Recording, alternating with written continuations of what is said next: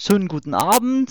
Ähm, das klappt auch, wenn ich die Taste drücke, klappt das super, dann erwidert auch jemand mich. Ähm, ich begrüße zu einem Themenabend in der Borzen zum Thema bayerische Mundart, stirbt sie aus, beziehungsweise auch Allgemeinmundart und Dialekt. Äh, begrüße dazu den Benno von der AG Maibaum und Tuba und die Martina, ich glaube, Kreisvorsitzende von den Piraten Traunstein. Ist das richtig? Genau, das passt. Grüß euch. Ja, die bayerische Sprache stirbt sie aus. Also ich habe jetzt ein paar Artikel durchgeschaut. In München schaut es schlimm aus. Ähm, hier im äußeren Bereich Oberbayern und so weiter, weiter draußen würde ich sagen, dass es noch nicht so schlimm ist, aber ähm, es man merkt schon, dass es äh, viel mehr Hochdeutsch gibt, äh, äh, beziehungsweise sagen wir mal so eine Art Mischmasch-Slang. Ähm, was ich jetzt von mir überlegt habe, ähm, in diesen Münchner Filmen, diese, diese Kultfilme wie Monaco Franzi oder irgendwie und sowieso, da ist es noch mehr bayerisch, aber zum Beispiel Monaco Franzi, wo das, sagen wir mal, in München spielt, das Ganze, muss ich jetzt sagen, das ist aber nicht wirklich dieses richtige bayerisch, das ist, also für mich ist es ein Münch, Münchnerisch, das ich aber, sagen wir mal, heute auch beobachten würde oder hören würde ab und zu, dass es äh, schon ein Unterschied ist zwischen Minger und wiederum hier draußen Oberbayern, Erding, Ebersberg, in diesem, da, da wird das dann wieder ja, ich würde jetzt mal sagen holziger. Was sagt ihr dazu? Ähm, ich glaube, dass ganz wichtig ist, dass man erstmal einen Unterschied macht zwischen wirklichem bayerischen Dialekt und äh, hochdeutsche Sprache, die bayerisch angehaucht ist. Das ist ja das, was wir im Fernsehen heutzutage meistens haben. Gerade bei zum Beispiel der Horm ist der Horm, hat ja extra Auszeichnung gekriegt für äh, die einzige Sendung im Fernsehen, in der nur wirklich Dialekt gesprochen wird. Ist meines Erachtens aber gar kein Dialekt, sondern einfach nur so ein bisschen eine bayerisch angehauchte Hochsprache. Und das finde ich kritisch, weil das ist das, was heutzutage eigentlich als bayerisch angesehen wird. Benno? Ja, ähm, gebe ich dir recht, aber diese Mundart zeichnet sich ja auch aus, dass die ähm, in unterschiedlichen Regionen anders ist. Und ähm, ich sage jetzt mal, du sagst jetzt in Minga ist es anders. Ähm, ich sage jetzt, äh, in München ist es auch so. Also ähm, in München sagt man zum Beispiel nicht Minga zu München, sondern München. Man sagt dann, wenn du Minga sagst, dann fährst du vielleicht mit der S-Bahn aufs Oktoberfest, aber du kommst nicht aus München, wenn du Minga sagst. Und diese kleinen Unterschiede, das sind die feinen und ähm, die gibt's natürlich ähm, zu beachten. Und ich würde schon sagen, dass der Monaco, der hat früher ein Münchner Bayerisch geredet oder ein Münchnerisch geredet und wenn man halt weiter rausfährt, dann sind die ähm, Klangfarben der Sprache sicher ähm, in andere Richtungen eingehaucht und ähm, das hört man ja bei uns dreien auch schon, dass jeder ein anderes Bayerisch spricht, sage ich jetzt einmal. Ja, da muss ich eben dazu sagen, bei mir ist es äh, so, ich bin ja gebürtiger Saarländer und bin ungefähr 92 so circa nach Bayern, also bin jetzt auch schon 20 Jahre äh, da, da. Und ich muss jetzt sagen, also dieses waschechte Bayerisch, äh, also ich weiß nicht, ob man das über Jahre und so weiter wirklich annehmen kann, aber das hat bei mir nicht mehr funktioniert. Da hätte ich vielleicht jünger sein müssen. Aber es ist immer wieder, sagen wir mal, kommen schon so Wortfetzen. Also die Saarländer, die nennen mich der Münchner von dem äh, von dem her, weil halt auch dann immer so Umgangssprache, ja Mai und so äh, sowas, das ist eben so, das nimmt man mit und gewisse Sachen. Also äh, meine Freundin der ist es, also die ziemlich stark Dialekt spricht, der fällt das dann auf, wenn ich dann irgendwie so fünf, sechs äh, Sätze hintereinander wirklich in Bayerisch spreche, wo sie dann sich wundert, weil ich immer sage, ich kann das Bayerisch nicht. Ja, wie gesagt, ähm, ich grätsch da nochmal rein. Ähm, es gibt ja das Bayerisch gibt es nicht. Wir haben, ähm, die Martina hat es ja gerade angesprochen, im Bayerischen Rundfunk haben wir so ein Kulturbayerisch, das ist das, was transportiert wird. Aber letztendlich ähm, hast du früher, wenn der in Hinterhageltupfing geredet hast, hast du einen Unterschied gehabt zu dem vom Vorderhageltupfing. Also das Bayerisch an sich ähm, gibt's nicht und ähm, es ist ähm, eine individuelle Sprache, die ein jeder ähm, quasi so wie er gelernt hat ähm, spricht. Ne? Und ich bin schon der Meinung, dass man die ähm, lernen kann kann. Wobei sagen muss, also es sind ja nicht nur diese ganz kleinen Unterschiede, das, das gibt's bei uns auch. In Waging zum Beispiel ist, ist der, ähm, ich weiß das hochdeutsche Wort, dort wo es Heu reinkommt, ist in Waging selber Heirium und in Fisching, das ist ein Ortsteil von Waging Heirum. Das ist äh, das sind zwei grundunterschiedliche Wörter eigentlich. Aber richtig krass wird man es zum Beispiel, wenn man schaut in das, das ähm, Altbayerische und dann vielleicht ins Fränkische eine, ähm, das ist ja ein richtig großer Unterschied. Beim Fränkischen habe ich oft Schwierigkeiten, dass ich es verstehe. Ja, das stimmt. Also ich war auch im Mai oder so in Franken. Das ist dann auch ein, also es ist äh, ein Unterschied wie Tag und Nacht, wie die jetzt wiederum reden äh, zu uns beziehungsweise zu München. Ähm, das ist aber auch, sagen wir, mit diesen Städten und so, wo, äh, wo du jetzt angesprochen hast, ja in dem Ort und in dem Ort, da, äh, da da unterscheidet sich das schon wieder. Das gibt es im Saarland genauso. Da gibt es dann einen Ort, wo man so schön sagt, ähm, da darfst du dich nicht verfahren. Also beziehungsweise du kannst dich schon verfahren, aber du kannst dich nach dem Weg fragen. Solche Orte gibt es bei uns auch. Da gibt es äh, einen Ort, der heißt eigentlich Kienberg. Äh, gesprochen wäre aber ausschließlich Kehrberg. Das habe ich mal verzweifelt im Telefonbuch gesucht. Das, äh, da, da ist man schon arm, wenn man einen Weg sucht. Aber das ist, glaube ich, diese Individualisierung, ähm, die es früher gegeben hat. Man muss sich ja überlegen, ähm, früher war so, die Mobilität war nicht gegeben, die Landbevölkerung ähm, war auch ärmer, Individualverkehr hat es gar nicht gegeben. Und wenn du dann ähm, natürlich in deiner, ähm, in deinem Kulturkreis, in deinem Ort äh, mit deinen Leuten so geredet hast, kann es halt sein, gerade im Oberland, wo du dann einen Hügel dazwischen drinnen hast, dass die auf der anderen Seite vom Hügel schon wieder ganz anders geredet hat. Und so wie die Sprache in den unterschiedlichen Orten früher unterschiedlich war, war ja auch das Gewand, die Tracht ähm, war unterschiedlich, weil die ähm, individuell halt auch wieder jeder in seinem Ort beim gleichen Sattler waren. Ähm, und das Ganze verwischt halt in der heutigen Zeit, ich sage jetzt mal, ähm, abgesehen von diesen kulturellen Einflüssen, wo wir sicher nachher noch drauf zu sprechen kommen, ähm, einfach auch durch die Mobil äh, Mobilität. Wenn du aus dem Saarland hierher kommst, bringst du natürlich deinen eigenen Einschlag mit und ähm, wirst natürlich nie wie ein, ein hier geborener äh, ähm, ähm, das gleiche Wortgut haben, ähm, ähm, wie gesagt, wie, wie ein Hirgeborener. Ne? Das ist, äh, ist klar, das lernt man auch nicht mehr. Ich habe ähm, drei Jahre lang in Hamburg gelebt und war drei Jahre lang der festen Überzeugung, ich sprich die sauberste Hochdeutsch auf der ganzen Welt. Und jetzt mal, wenn ich irgendjemand Neues kennengelernt habe, hey, bist du aus Bayern? Sag ich, ja, hört man das? Ja, und will man das hört? Und ich habe mir wirklich Mühe gegeben. Das ist einfach, das ist ja fast schon eine Wiege gelegt, das kann man nicht so einfach loswerden. Ja, es, äh, es hat ja auch, äh, sagen wir mal, damit zu äh, tun, dass es halt auch so, so Klischees gibt. Also in Bayern, äh, ja, wie im Saarland. Im Saarland ist es zum Beispiel so, dass, dass halt oft gesagt wird, ähm, das Saarland ist so klein, da kennt jeder jeden und teilweise ist es dann auch so, also ich, ich sehe das halt bei meinem Bruder zum Beispiel, der halt früher viel in der Gewerkschaft aktiv war, auch in einer anderen Partei und so, und der geht halt dann durch Saarbrücken und alle zwei Minuten äh, trifft er irgendwie äh, wen. Das ist halt nicht so, ja, ich glaube in München ähm, ist es schwieriger. Da muss ich gleich neigrätschen. Ähm, das ist, ähm, München ist zwar größer, aber der Münchner hat doch auch seine Ecken, wo er hingeht. Und wenn du mit mir übers Oktoberfest läufst, dann wirst du auch alle 20 Minuten angesprochen von irgendwem, weil ich halt meine Leiter kenne. Ne? Also es hat wahrscheinlich dann auch doch damit zu tun, ähm, wie man die Leute kennt in dieser Umgebung. Aber es ist halt, wenn du Leute in Saarbrücken dann äh, wenn die, wenn du so erzählst, ähm, ja, du bist aus München. Und so, oh, das München, das ist so groß und hier.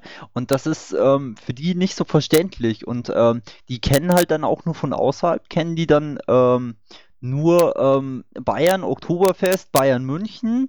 Äh, so, aber so direkt diese Kultur, okay, Lederhosen und dieses Ganze und Bier. Aber ähm, mehr kennen die dann auch nicht. Ja, aber muss man jetzt mal ganz ehrlich sein, was kennen wir denn von anderen Bundesländern oder von Städten? Das ist in erster Linie, sind das auch bloß Klischees. Hamburg, die Fischgipf, in Berlin ist ständig nur Party und alle sind drogenabhängig, im Saarland ist nichts los. Also das, das sind ja auch die Sachen, wo sich, glaube ich, jeder erwischt, wie er andere Leute oder andere Kultur, ich möchte jetzt gar nicht sagen andere Kulturen, aber doch so ist schon fast, in irgendwelche Schubladen einschirbt. Das ist, glaube ich, ganz normales menschliches Verhalten.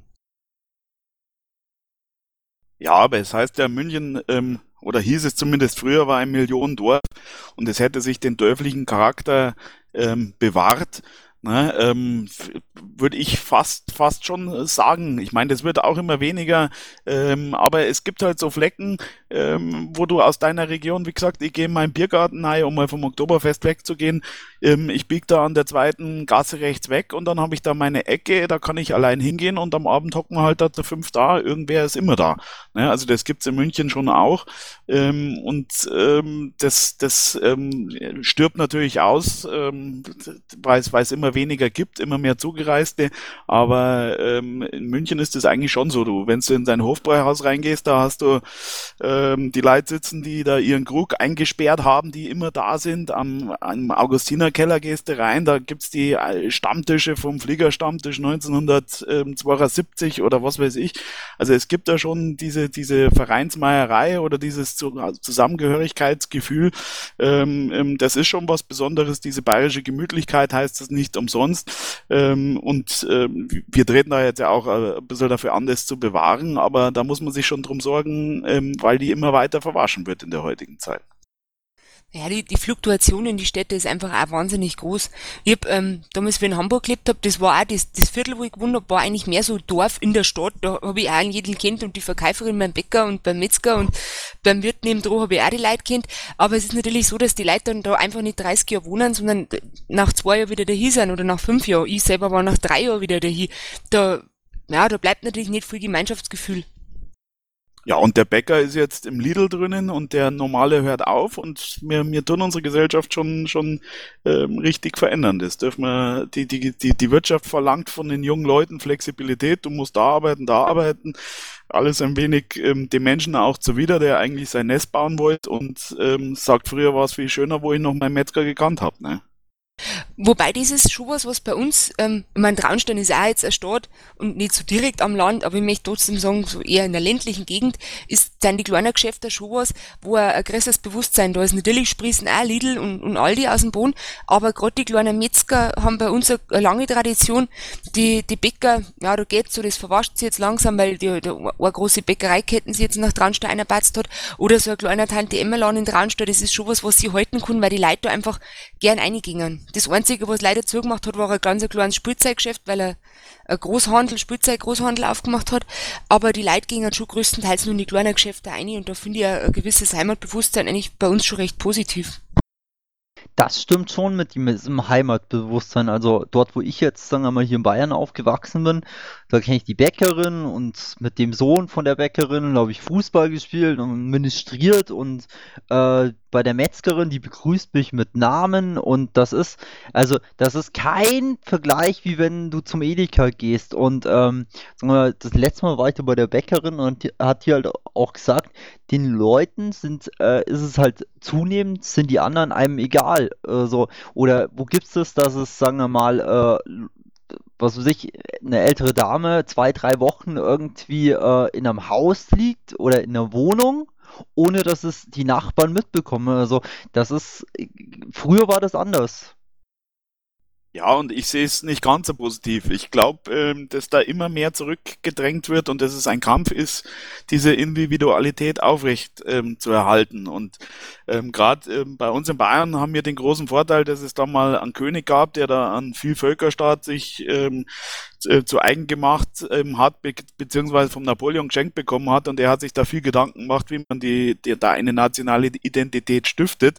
Und da zehren wir noch heute von, aber ich sage jetzt mal, ähm, gutes Beispiel, ein Freund von mir in Russland gewesen. Russland hat eigenes Bier gegeben, eigene Kultur hin und her, dann fällt, der, die, fällt die Mauer, ähm, der, der eiserne Vorhang ähm, und zack kommen die großen Konzerne und ähm, natürlich die Leute vor Ort wollen natürlich jetzt die westlichen Güter haben, aber sie machen halt ihr ganzes Zeug kaputt. Und ähm, äh, wenn sie in fünf Jahren merken, eigentlich, wo ist unser Zeug hin, ähm, ist dieses Wissen vielleicht verloren gegangen. Also ich glaube, mit ein bisschen Weitblick ähm, lohnt es sich schon, eigentlich für diese individuelle Grund, ähm, Kultur und diese regionale Identität zu kämpfen. Ja, aber das Problem ist zum Beispiel, dass dieser Bäcker, also was mich ja massiv, auf, äh, massiv aufregt, ist ja, dass ähm, überall äh, bei Müller oder gibt es ja nicht mehr. Und was es da alles gibt an den Bahnhöfen und äh, mittlerweile auch teilweise in den Metzgereien, sind diese Baguette-Semmeln. Wenn du gehst zum Metzger rein und äh, bestellst da warme Leberkassemmel oder so und dann kriegst du so ein Baguette-Semmel. Da, da, da, da, ich weiß nicht, irgendwann werde ich im äh, Dings äh, im Metzger stehen und gesagt, tut mir leid, mit den Semmeln geht gar nicht. Also ich hasse diese Baguette-Semmel. Ich will entweder so eine Sternsemmel äh, oder so, so, äh, so diese Doppelweg. Die sind hier in Bayern zwar auch mittlerweile verbreitet, aber können, glaube ich, eher nicht nach Bayern. Die können eher, sagen wir mal, in die Saarland-Richtung. Aber diese Baguette-Semmeln, ich weiß nicht, ich kann damit, ich finde, das, das passt irgendwie nicht. Ja, die kommen halt aus der Großproduktion, die sind nicht billiger. Ähm, was ich, das ist aber eine kleine Anekdote aus meiner Hamburg-Zeit, da habe ich mich wahnsinnig kaputt lachen müssen. Da gibt's ähm, zur Laugenteig-Kette, die heißt Ditsche. Und da ist am Hauptbahnhof in Hamburg ist so eine Ditsche und die haben geworben mit einem riesen Schild für original bayerisches Laugenbrot. Das, ich hab da jedes Mal grinsen müssen, wenn ich da vorbeigegangen bin. Das Laugenbrot, wo gibt's denn das? Das ist so ähnlich wie der Leberkäse unten in Hannover, den du da kaufen kannst, den original bayerischen. Und dann ist Käse mit Ä geschrieben. Ah, mir fällt gerade da mit deinen Semmeln was ein. Ähm, ich bin mal ähm, gestraft worden von einem Gesellen damals. Ich soll zum Metzger gehen und soll ihm ähm, Wurstsemmeln und was holen. Und da, also ich weiß nicht, ob ich es jetzt hinbekomme, am Maurerlorbeer oder so. Lorball. Ein Maurerlorball. Ja, genau. Ja, und ich bin da drin, ich hätte irgendwas mit Maurer oder sonst was und die hat mich grinsend angeschaut. Meinst du vielleicht und so weiter. Ich spreche es jetzt nicht nochmal. Ich bin genug gestraft, also ich kann es nicht so ähm, aussprechen. Ich würde es mir mal so zu, zu Deutsch sagen, Maurer Leiberl. Ja, ein Leib im Bayerischen quasi. ist ja Leiberl ja schon wieder so ein Westen, die man über die Klamotten anzieht. Verdammt. Also das, das kannst du nicht hernehmen, weil ein Leiberl ist was zum Anziehen. Gut, dann erklär mal, was, versuch mal auf Deutsch zu erklären, was ich mir darunter vorstellen äh, würde, wenn ich jetzt nicht aus Bayern wäre, dann würdest du sagen, ja, das ist eine Semmel, die so und so ausschaut, oder wie? Jetzt ist die Frage, woher dieser Begriff überhaupt mit dem Maurer kommt.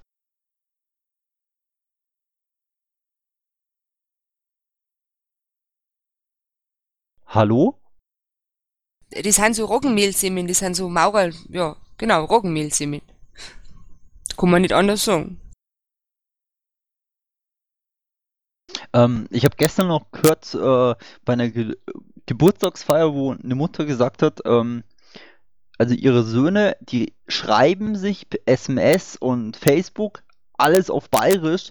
Teilweise versteht sie das schon äh, nicht, weil das halt wirklich ähm, extrem sein muss. Wo ich, wo ich mich echt gewundert äh, habe, aber auch gefreut darüber, dass es sowas noch gibt. Hm, ich finde es schwierig. Ich kenne auch ganz viele Leute, die sich auf Bayerisch SMS schreiben. Oder E-Mails auch, gibt es ganz, ganz viel. Ähm, nur auch das äh, Borische hat eigentlich eine gewisse ja, Grammatik und natürlich auch Rechtschreibung. Ich habe im Schrank nur so ein ganz altes borisches Wörterbuch stehen. Und ähm, das, was leid, leider heutzutage halt als borisch geschrieben wird, ist nicht borisch, sondern irgendein übler Kauderwelsch, der mit Rechtschreibung nichts mehr zum Tor hat. Und da müsste man, wenn man das nutzt als, als Schriftsprache, sollte man da eigentlich auch ein bisschen darauf schauen, dass es einigermaßen stimmt. Ja, ja vielleicht sollte man an der Stelle mal so generell zu der, der bayerischen Sprache ähm, ähm, mal kommen ähm, und zum Aussterben und ähm, zum Hochdeutsch und da mal einen kurzen Überblick vielleicht mal machen.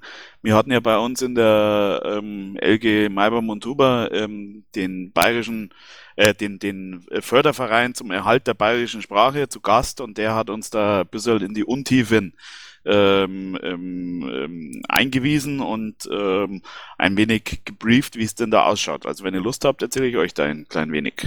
Ja, gern. Gerne. Also die Geschichte ist wohl, ähm, ähm, die bayerische Sprache ähm, war früher durchaus verbreitet. Ähm, wie, wie, ähm, ja, heute nicht mehr. Ähm, ich ich setze nochmal an, früher haben die Leute viel bayerisch gesprochen und das Hochdeutsch war sozusagen die Sprache der Gebildeten. In Bayern kam das daher, ähm, dass ähm, in München die ganzen Verwaltungsbehörden durch die, die Franken ähm, infiltriert wurden. Und die haben, wie wir vorher schon bemerkt haben, haben die Franken ähm, ein anderes ähm, Deutsch gesprochen oder ein anderes Bayerisch gesprochen wie die Bayern. Und dadurch waren die Franken quasi die, die das Hochdeutsch hergebracht haben und einen gewissen elitären Touch in dieses Hochdeutsch ähm, ähm, gebracht haben, die die quasi mit der bayerischen Sprache, das war verpönt und die Leute haben natürlich nach Bildung gestrebt ähm, ähm in einer armen Nachkriegszeit etc. mit dieser ähm, mit diesem ähm, Streben ähm, ging es dann letztendlich auch zu vereinheitlichen. Das heißt, an den ähm, Schulen an, ähm, wurde die bayerische Sprache zurückgedrängt. Wenn ihr mit euren Großeltern euch mal unterhaltet oder ähm, Eltern, ähm, da war das ähm, durchaus ähm, verpönt, überhaupt bayerisch zu reden, geschweige denn bayerisch zu sprechen. Ähm,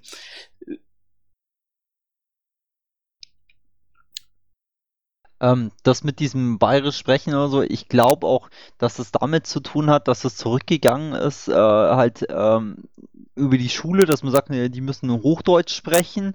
Aus dem Grunde, weil was ist, wenn die irgendwann studieren gehen nach sonst wo oder arbeiten gehen nach, in ein anderes Bundesland, äh, die versteht keiner. Vielleicht ist es auch so, so eine Sache, dass es in der Schule verpönt ist. Also ich habe da ein Beispiel, wie vom einem Kollegen von mir, der Sohn in die Schule gekommen ist, ähm, ist irgendwann mal Elternsprechtag gewesen und dann hat die Lehrerin gesagt, ja, ähm, ihr Sohn, der, der schreibt ja super Referate, aber die verstehe ich nicht, weil die alle auf Bayerisch sind. Ja, und das ist halt auch so eine Sache, ja, wo blöd ist von, de, äh, von dem her, wie man das macht. Also ich bin ja mittlerweile irgendwie für so eine Art Kulturfach oder sowas, aber dann jammern die äh, Lehrer was noch ein Fach und äh, eigentlich wollen wir ja weniger Fächer und sowas. Es ist schwierig.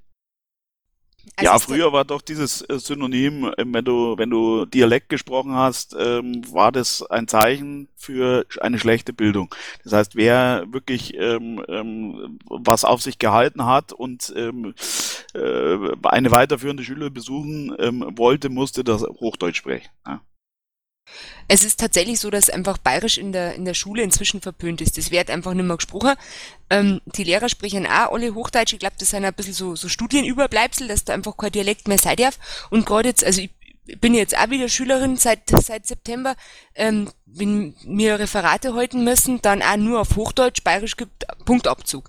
Und was wirklich schwierig ist. Und ich glaube tatsächlich, dass es nicht verkehrt war, wenn die Kinder zumindest in der Grundschule und vielleicht in der Unterstufe nur ein bisschen einen bayerischen Dialekt wenigstens haben dürfen. Es ist eh so, dass von der Heim her wenig bayerisch gesprochen wird, dass viele Kinder schon mit einem schwachen bis wenig oder gar nicht vorhandenen Dialekt in die Schule kommen.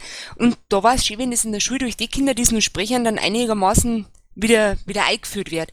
So in die etwas ländlicheren Schulen, wie in, was weiß ich, in Kammer oder in Waging zum Beispiel, da wird nur richtig viel bayerisch geredet, aber bei uns in Traunstein, was ja jetzt auch nicht so groß ist, eigentlich schon überhaupt nicht mehr.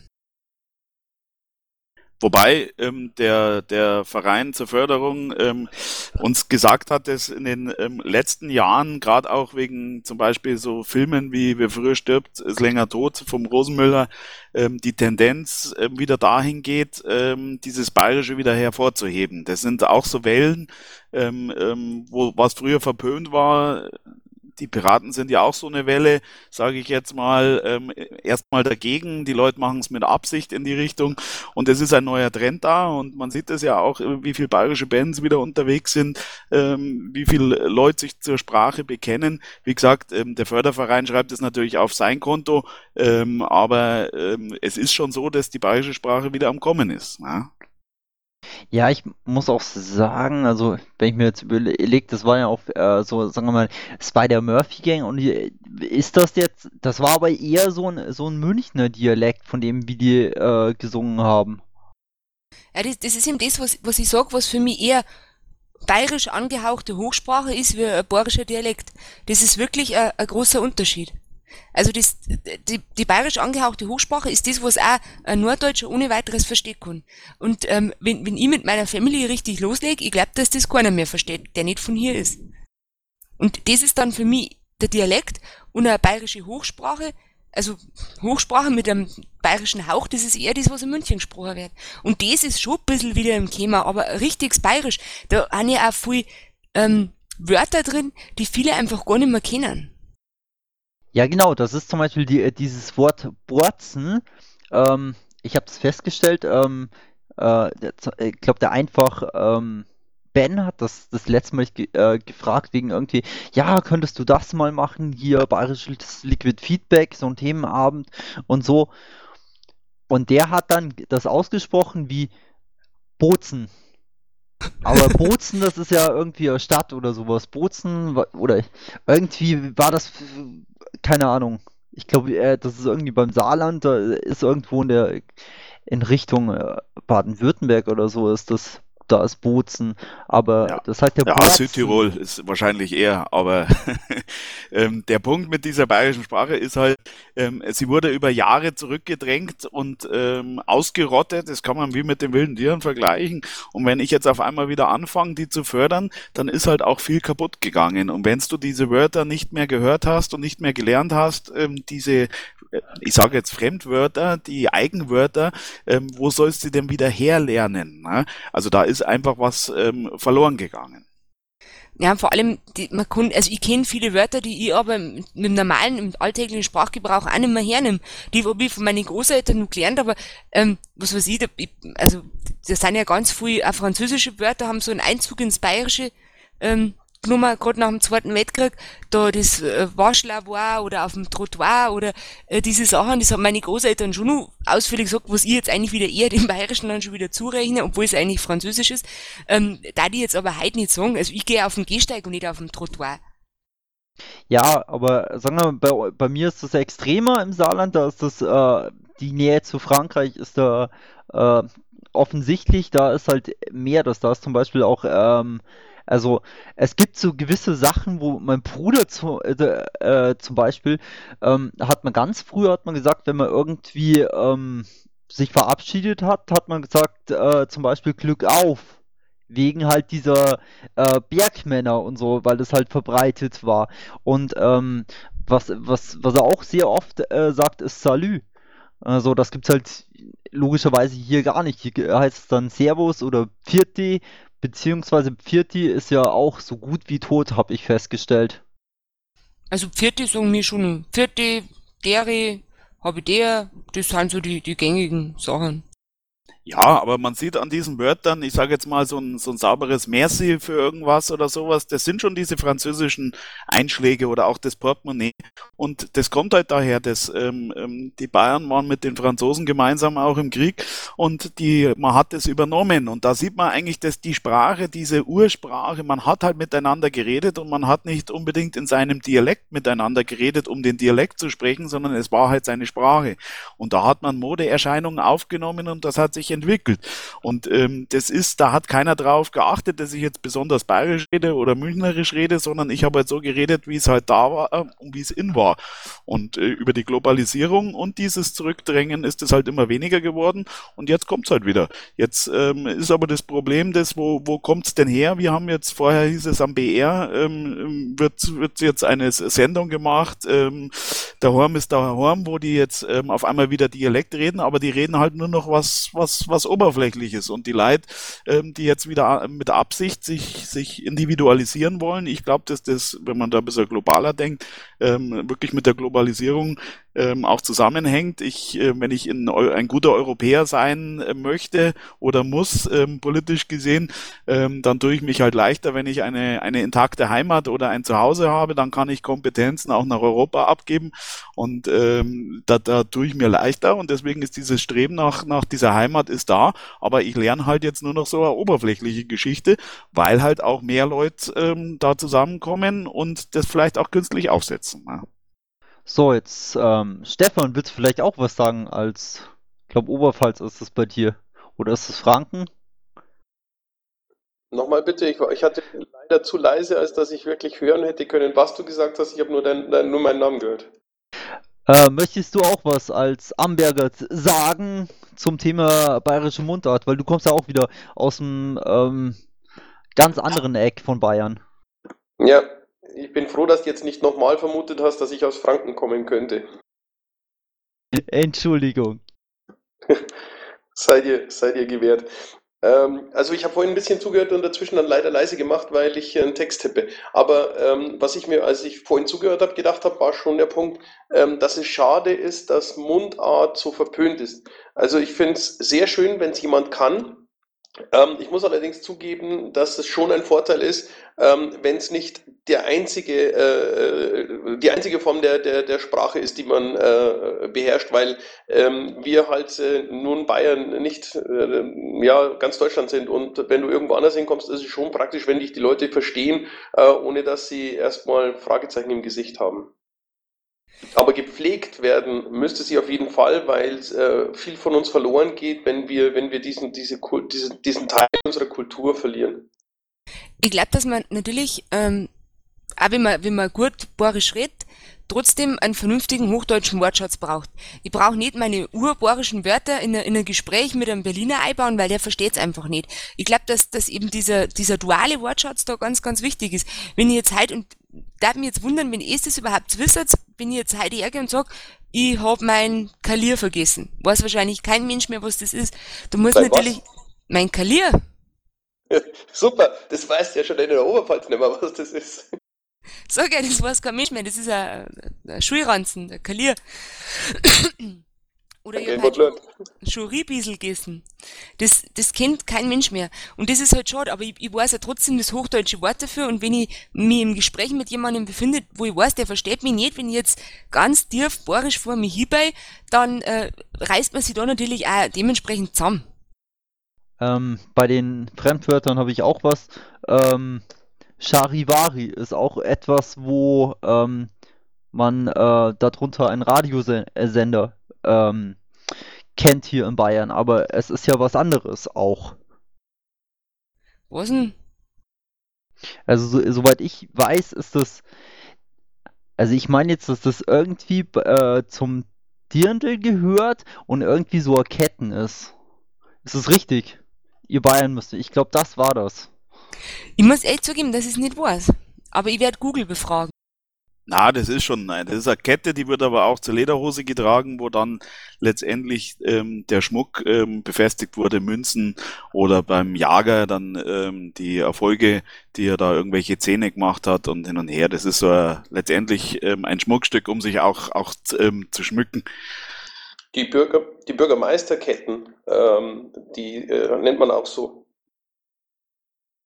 Aha, das wusste ich nicht. Ähm, Nein, ich auch nicht.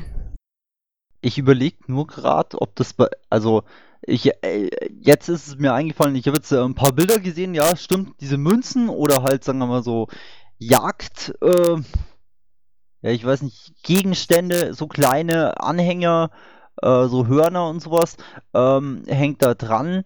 Aber ich wüsste auch, zwar würde ich jetzt sagen, das haben eher ältere Frauen, ähm, die haben auch irgendwie so Ketten mit so Münzen umhängen oder so, aber in demselben Bereich, im Bauchbereich, meine ich. Ja, das trägst du vor dem Bauch. Oder vor der Hose. Egal. Männlich und weiblich. Weil, also, was, was, sagen denn die Bayern ähm, dazu, da, wenn jetzt, sagen wir mal, Chinesen und ähm, ja, vielleicht noch Italiener und sowas zu, zur Wiesen kommen, dann ähm, Dirndl bzw. Lederhosen, Quant. Ähm, was sagen die Bayern dazu? Also ich, ich finde das, ähm, ich weigere mich, eine Lederhose zu tragen, weil einfach ähm, ich sag, äh, ich komme nicht von da und ähm, ich habe, sagen wir mal, so viel Respekt, dass ich sage, ähm, ich komme nicht aus Bayern und ähm, das ist die Tradition der Bayern und die respektiere ich und ich bin sagen wir mal, nicht würdig, auch wenn ich äh, 20 Jahre jetzt hier schon wohne oder länger. Und mir hat mal einer gesagt, es gibt nur zwei Möglichkeiten, zu einem Bayern zu werden. Entweder du wirst hier geboren oder du heiratest eine Bayerin.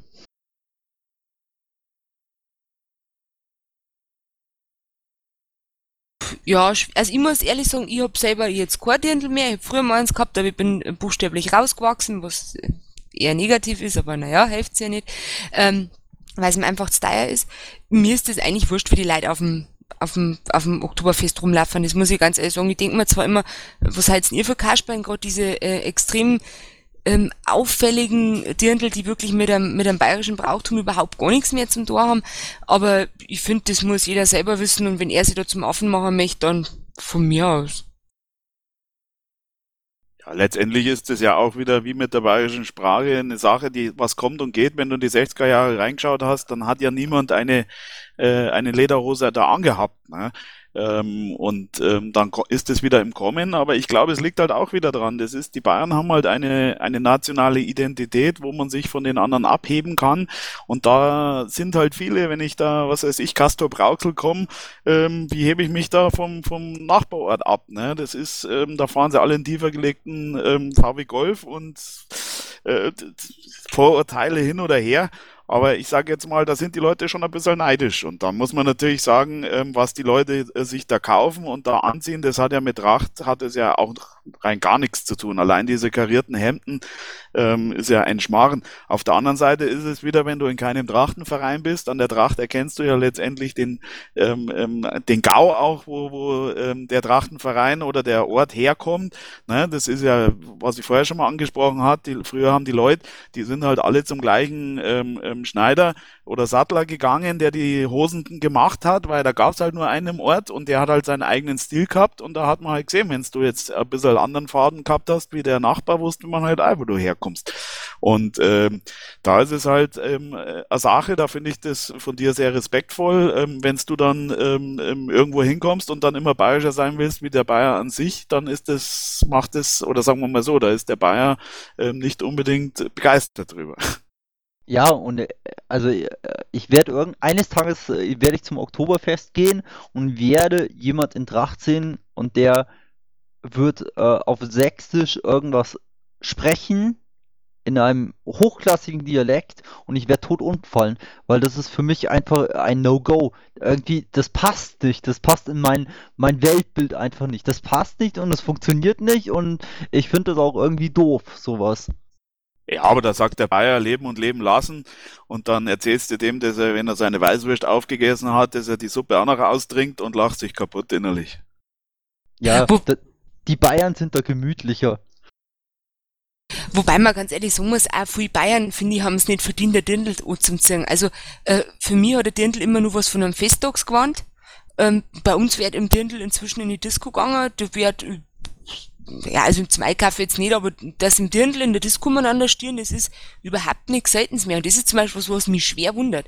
Weil ich ganz ehrlich sagen muss, ich gehe mit einem, mit einem 500 Euro Gewand oder eventuell nur teuriger, gehe ich nicht in irgendeiner, ja, jetzt hätte ich bald gesagt in irgendeiner Borzen, aber ihr wisst, was ich meine, äh, gehe ich nicht in irgendeinen Lohn rein, wo es dann eventuell nur triggert wird und dann kann man es nicht in die Waschmaschine schmeißen. Also das war mir einfach vom Aufwand her und vom Kostenfaktor her als blöd. Also Martino, du hast jetzt keinen äh, 500 Euro Quant an. Na, momentan musst du 30 Euro Jeans und ein Pullover da. Ja, aber wenn du schaust, ähm, was die jungen Mädels anhaben, ähm, das wird heute in China genäht und das hat ja nicht, nicht zwingend was mit 500 Euro Gewändern zu tun.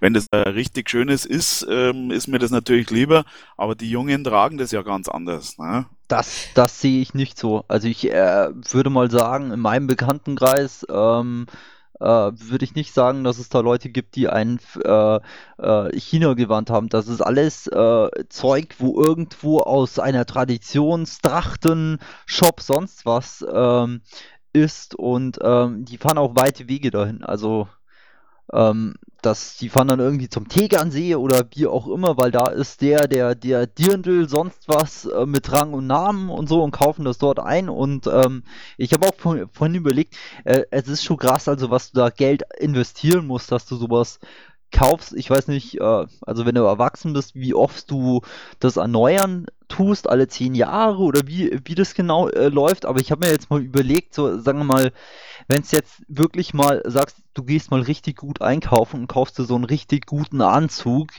ähm, dann bist du bei demselben dabei, also vom Preis her. Und du ziehst ja, sagen wir mal, so Lederhosen auch nicht irgendwie jetzt täglich an, obwohl das ja, das, äh, die Lederhosen war ja von dem her Arbeitsquant mal so, so vor 50. Beziehungsweise ich kenne Leute, die ziehen auch jeden Tag sowas an. Also fällt mir gerade ein, zur Arbeit.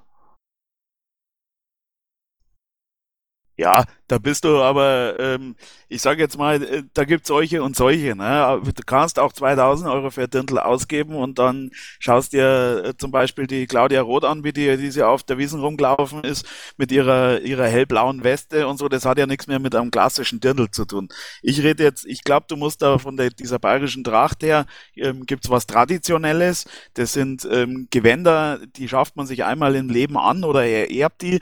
Das ist richtig aufwendig. Da gehst am besten mal am Sonntag, wenn der Trachtenumzug ist ähm, und die ganzen Trachtenvereine da mitmarschieren, da siehst du richtig schöne, aufwendige Dirndl mit ähm, Hauben und was weiß ich, irgendwas. Ähm, und das kannst du gar nicht vergleichen mit dem, was die jungen Leute haben, wo vorne Reißverschluss ist und ähm, wo da irgendwie neige, neigehupft wird und die Dinger kosten auch keine, keine 500 Euro. Gibt's natürlich auch, aber dann bist du wieder im Käfer oder beim, beim ähm, im, im Hypodrom vorne, wo dann die Frau vom Ballack da rumhüpft oder irgendwie sowas. Aber das hat dann mit Dirndl nichts mehr zu tun, sondern das ist dann reine Mode. Und so sehe ich das aber jetzt auch, was du sich bei meinem 16-jährigen Patenkind, der sich halt auch den, an ein altes Dirndl von der Oma holt, was damals auch schon nichts Mode-Dirndl war und was sie dann kürzt und dann ähm, als, als Mini-Dirndl trägt, kann man auch wieder drüber streiten. Aber da sage ich, das ist halt Mode, die jungen, jungen Mädels probieren das und in fünf Jahren schaut das eh wieder anders aus. Also da, da muss ich ehrlich sagen, da bin ich ein bisschen ambivalent. Auf der anderen Seite gebe ich dir recht, es gibt inzwischen wir ähm, Faschingskostüme einpackte angebliche Dirndlgewandte beim Aldi. Ähm, auf der anderen Seite gibt's aber tatsächlich ähm, ganz viel in meinem Bekanntenkreis, die sich wirklich, wirklich ein teuriges Dirndlgewand auszulassen. Und ähm, das ist was, mein Dirndl, das ich gehabt hab, das habe ich als Jugendliche gekriegt. Wir waren der Überzeugung, ich wachse nicht mehr, das hat aber nicht gestimmt. Wir haben es, glaube ich, 15 Mal, also wir haben das schon so gekauft, dass man es nur auslassen kann. Und wir haben es dann, glaube ich, 15 Mal auslassen, bis es einfach nicht mehr gegangen ist. Und dann haben wir es aber auch für ein richtig gutes Geld wieder weiterverkauft. Und äh, das ist halt einfach was, wo ich sage, es gibt in meinem Bekanntenkreis wirklich viel, die auch richtig teurige Gewandter einfach so tragen, ähm, ohne sich darüber im Klaren zu sein, dass da richtig viel Geld, dass da viel Tradition dahinter steckt und das ist dann schade. Ja, das kenne ich aber im Regelbetrieb da nicht. Also das ist ähm, bei uns in München im Biergarten noch nicht angekommen. Wenn du das dann siehst, irgendwelche jungen Madeln, dann ist das eher, ja, ich kann mir kann, kann das ja gar nicht einschätzen als Mann, was das als Frau alles kostet. Also ich kann nur eins sagen, ein Schweinegeld. Wirklich ein Schweinegeld. Aber meine Lederhosen möchte ich nochmal dazu sagen, die äh, ziehe ich auch im Sommer im Biergarten an und äh, nicht nur zum Oktoberfest. Und ich hatte sie sogar schon am Parteitag an. Also ich habe noch nie eine Lederhosen gehabt, aber ich glaube, dass die schweinsquirtlich sind, oder?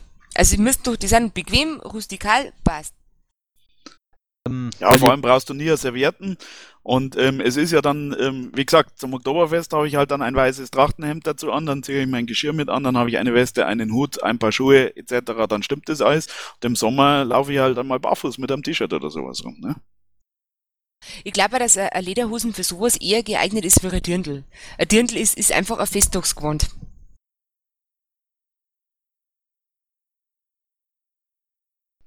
Wisst ihr, wie, wie, wie der Biergarten entstanden ist? Ist ja auch etwas typisch bayerisches. Biergarten, würde ich mal sagen. Nö, weiß ich nicht.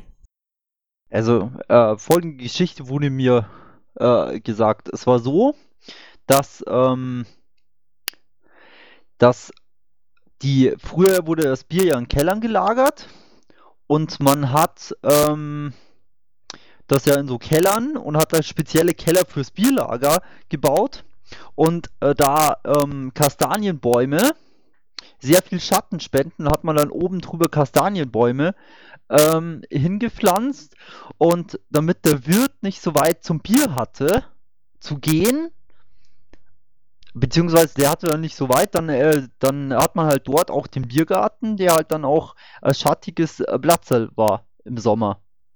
Und so ist quasi der Biergarten entstanden, also wurde mir gesagt. Also die Geschichte war so, wir haben heuer übrigens 200 Jahre Biergarten. Ähm, die Geschichte war so, dass die früher das Eis zum Bierkühlen haben die auf den Floßen auf München gefahren. Ne? Und dann haben die das in die Bierkeller eingelagert, ähm, um das über den Sommer zu halten. Ähm, da können wir jetzt reden über Lagerbier und über, über Märzenbier und Oktoberfestbier und die ganzen Geschichten. Ende vom Lied war aber, die haben dann oben auf den, auf die Keller, um da die Kälte länger zu halten, haben es an Kies ausgebracht Ähm, der Kies deswegen, weil du eine größere Oberfläche hast und dann die Kastanien wegen dem Schatten. Und dann war das früher so, dass man früher hat man in dem, hat man ja keine Bierkästen gehabt, Glasflaschen gab es auch noch nicht in die Richtung, sondern man hat früher hat man sich sein, sein Bier mit seinem Tragal geholt. Da ist man dann auch mit dem Maskrug hingegangen und da war oben der Deckel drauf, damit das nicht rausschwappt, wenn man auf dem Heimweg war. Da hat man sich quasi das Bier da ähm, ähm, vor Ort in der Brauerei am Ausschank geholt und hat es dann, dann musste immer der Bur musste immer laufen und das seinem Opa heimtragen. Und dann ging es halt so, dass die in dem Biergarten gesagt haben, weißt du was, jetzt stellen wir einfach ein paar hin und ähm, verkaufen da oben was zu essen ähm, und ähm, die Leute können sich dann hinsetzen und das Bier gleich vor Ort trinken. Daraufhin haben dann die Münchner ähm, Wirtshäuser ähm, interveniert, weil die Angst gehabt haben, dass sie ähm, nicht mehr besucht werden und nichts mehr zu essen verkauft, woraufhin dann der bayerische König den ähm, Brauereien verboten hat, in ihren Biergärten quasi Essen zu verkaufen. Ähm, und dann haben die Leute in den Biergärten gesagt, ähm, ihr dürft euer Essen selber mitbringen ähm, und bei uns nur das Bier kaufen. Und so kam das dann, irgendwann hat sich das dann umgedreht, dass dieses du darfst dich nur im München Biergarten nennen, wenn du auch ein Bier äh, wenn du auch ein Essen selber mitbringen darfst. Und das ist ja sogar im Biergarten auf der Wiesen so. Wobei es bei uns in den Biergärten immer dem, dermaßen gutes Essen gibt, dass das eine Verschwendung war, wenn man hingeht und dann nichts zum Essen kauft. Ja, heutzutage ist es das so, dass die teilweise Pizza neu bestellen bei uns im Biergarten. Ist aber schon wild, oder? Bist ja, ja. Aber es gehört zum Lebensgefühl, gehört halt dazu, das mit dem selber bringen. Und bei uns ist das, du, der eine bringt dann Kas mit, ich fahre bei meinem Metzger, den ich noch beim Namen nenne, vorbei und hole mir da irgendwas schwarzgeräuchertes vorher oder irgendwas. Und dann treffen wir uns mit unserer Leute, jeder hat was anderes dabei, holst der Tischdecke raus und tschüss. Das mit dem, ähm, dass man was mitbringt, das erinnert mich irgendwie an diese Situation von der Martina bei der Aufstellungsversammlung, wo, wo sich wer auch immer aufgeregt hat von der Halle, dass, dass dann kaufen die Leute nichts mehr. Oh je, oh je. Weißt also, noch, Martina? Ja, das war ja echt, also erstmal haben wir eh alle was gekauft und das Essen dort, das ist einfach Grütze. Das war das erste Mal Grütze und das war das zweite Mal, wenn wir da waren, auch wieder Grütze. Und äh, ganz ehrlich, so viele Leute, die den ganzen Tag essen und trinken und dann äh, bringe ich ein bisschen was zum Essen mit und dann mokiert sie die voll auf, dass ich da nichts mitbringen darf. Ich glaube, ich bin, waren das ganze Wochenende. Ja, das habe ich auch nicht ganz, ganz verstanden. Dann die Leute, die ich, wo ich dann echt äh, sag, äh, so, wegen, wegen von mir aus 20 Leuten, die ich gesehen habe, die irgendwie was selber mitgebracht haben oder zum Aldi san oder so. Und äh, wo ich echt gedacht habe, verstehe nicht. Na, aber die, überhaupt mal ganz ehrlich sagen, der Wirt, der da die, das gepachtet hat, das war überhaupt, waren die irgendwie nicht so sympathisch. Die Pizza, die es dann später immer gegeben hat, die war gut, aber so das, das Mittagessen, so das war echt, das war einfach, ja, das hat einfach nicht gut geschmeckt. Das hilft alles nichts. Und dann muss ich doch nicht das kreisliche Zeug essen, bloß weil es da zum Kaffee gibt. Mir fällt gerade noch was anderes ein. Bei, bei uns, also in, in dem Ort, wo ich arbeite, ähm, im Rathaus, steht im im, in der Hausordnung oder sowas oder Rathausordnung steht drin, äh, ist es untersagt, äh, den Besuchern Ciao zu sagen oder sowas. Steht da echt drin. Das finde ich lustig. Bei uns, wenn man beim Rathaus anruft, dann kommt tatsächlich die Bayern-Hymne als Warteschleifenmusik. Ja, das hat mich ja auch damals in der, in der dritten Klasse verwundert, dass die Bayern eine, eine eigene Hymne haben. Weil das haben die zum Beispiel die Saarländer haben erst seit ein paar Jahren wieder eine. Ähm, aber die ist jetzt nicht äh, so toll. Von dem her, es, es gibt eine Saarland-Hymne, aber ohne Text. Ähm, also, also eine Melodie, das stammt aus der Zeit. Das Saarland war ja mal über ein paar Jahre, ähm, wusste keiner, wohin wir gehören. Wir jetzt zu Frankreich gehören, zu Deutschland oder wie das. Und da waren wir ja quasi ein eigenes äh, Land selbst organisiert. Und dann gab es halt die Abstimmung und dann ähm, ist das um zwei Stimmen, glaube ich, ausgegangen, dass die Saarländer dann doch zu Deutschland lieber wollen und kein eigenes Land werden. Und irgendwann vor fünf, sechs, sieben Jahren hat jemand gesagt, wir haben eine Hymne eigentlich, aber wir haben dazu gar keinen Text und äh, das wurde dann nachgeholt, aber irgendwie verbreiten tut sich das auch nicht wirklich. Das ähm, wirklich Interessante ist ja, dass die bayerische ähm, Hymne auf Hochdeutsch geschrieben ist. Die einzige Hymne, die es ähm, europaweit gibt, die auf Bayerisch geschrieben ist, ist die von Oberösterreich. Die oberösterreichische kenne ich gar nicht, aber dass die bayerische Hymne im, in Hochsprache geschrieben ist, das ist mir auch schon mal negativ aufgefallen. Auf der anderen Seite, wie wir vorher schon festgestellt haben, ich glaube, es ist ganz schwierig, ganz Bayern auf einen Nenner zu bringen mit einem Dialekt. Und ich möchte keine fränkische Hymne singen, da bin ich ganz ehrlich. Das kann ich verstehen. Ich mag auch keine niederbayerische Hymne singen. Aber ich muss sagen, äh, äh, der Autor, der das geschrieben hat bei der saarländischen, ich glaube, der hat auch fünfmal die, die, äh, die Hymne äh, der Bayern angehört, weil es ist irgendwie so, es hört sich so irgendwie von der, vom Sprachslang ähnlich an. Es ist auch kein Saarländisch. Äh, beziehungsweise zu dem Saarländisch kann ich jetzt noch etwas sagen. Ich habe einen Onkel, der schreibt Mundartbücher über Saarländisch und der hat das letzte Mal in einem Interview ähm, gesagt, oder es ist schon länger her, wo gefragt worden ist, ob bei ihm zu Hause Saarländisch gesprochen wurde. Und das ist eben, also wie ich, eigentlich bin ich auch ohne Saarländisch zu Hause aufgewachsen. Ähm, das hat sich dann mehr über die Schule und sowas ähm, eher so ähm, gegeben, aber zu Hause wurde Hochdeutsch gesprochen, bei ihm auch. Was mich dann auch so verwundert hat, ja, stimmt, das wäre mir so gar nicht aufgefallen. Ähm, der ist dann erst später darauf gekommen, äh, dass er das eigentlich ganz nett äh, findet. Der richtig fieseste, übelste Dialekt, oder ich glaube, das ist schon eine andere Sprache, das ist gar kein Dialekt mehr, äh, das ist Friesisch. Ich war mal in, in Ostfriesland, weil ähm, ein Freund von mir hat dort Familie gehabt und die haben wir besucht zu einem runden Geburtstag und nach ein paar Bier und ein paar Likör haben die dann äh, das Friesischsprecher angefangen. Ich bin mir wirklich vorgekommen wie in einem anderen Land. Das ist Niederdeutsch ähm, oder gewöhnlich ähm, Plattdeutsch genannt. Genau, Plattdeutsch, aber das ist unmöglich. Also es ist, da, da, das ist einfach eine ganz andere Sprache, da verstehst gar nichts mehr. Ich bin dann einfach da geguckt und hab ganz viel Erdbeerleimes drungen, bis dann einigermaßen gegangen ist. Ja, das ist dann ein fließender Übergang ins Englische. Ja, da hätten wir den Thorsten, der war letzte Woche da, der wäre Ostfriese gewesen. Aber der ist heute leider nicht da, der hätte dazu was sagen können. Oh ja, so ein kleines Sprachschmankerl, das war schon was. Ja, wobei jetzt die UNESCO, glaube ich, ähm, sowohl das Niederdeutsche als auch die bayerische Sprache als eine gefährdete Sprache anerkannt hat und dafür Mittel zur Verfügung stellt, die letztendlich zu fördern. Für was nochmal? Für Plattdeutsch auch? Oder Ja. Plattdeutsch? Ja, auch fürs, fürs Niederdeutsche ähm, und wir haben sogar schon ein Positionspapier zum Erhalt der niederdeutschen Sprache beziehungsweise der aussterbenden Dialekte, glaube ich, ähm, verabschiedet auf dem NRW-Parteitag, soweit ich weiß. Schau, so wenig bin ich im Bilde über die Partei. Und dann noch als Vorsitzende. Ja, das ist schon schlimm. Tja, Aber eh nimmer nachsitzen. lang. Wie? Eh nicht mehr lang. Ja, wir fusionieren ja wahrscheinlich mit Berchtesgaden im Januar oder so. Und ähm, ich, ich möchte im September studieren gehen und dann werde ich mich nicht zur Neuwahl stellen. Weil dann bin ich ja nicht mehr das ganze Jahr da und das ist dann auch Schmarrn. Was studierst du denn? Und in welches Bundesland gehst du dann? Ähm, ich möchte gern in Bayern bleiben und ich darf gern Chemie und Biologie studieren.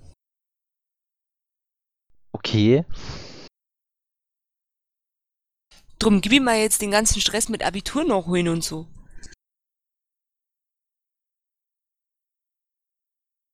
Ja, geht, du hast gesagt, du gehst ja jetzt erst wieder in die Schule. Äh, wann machst du dann Abitur?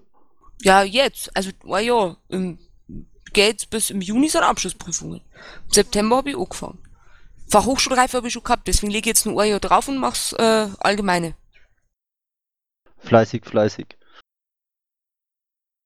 Hilft da nix?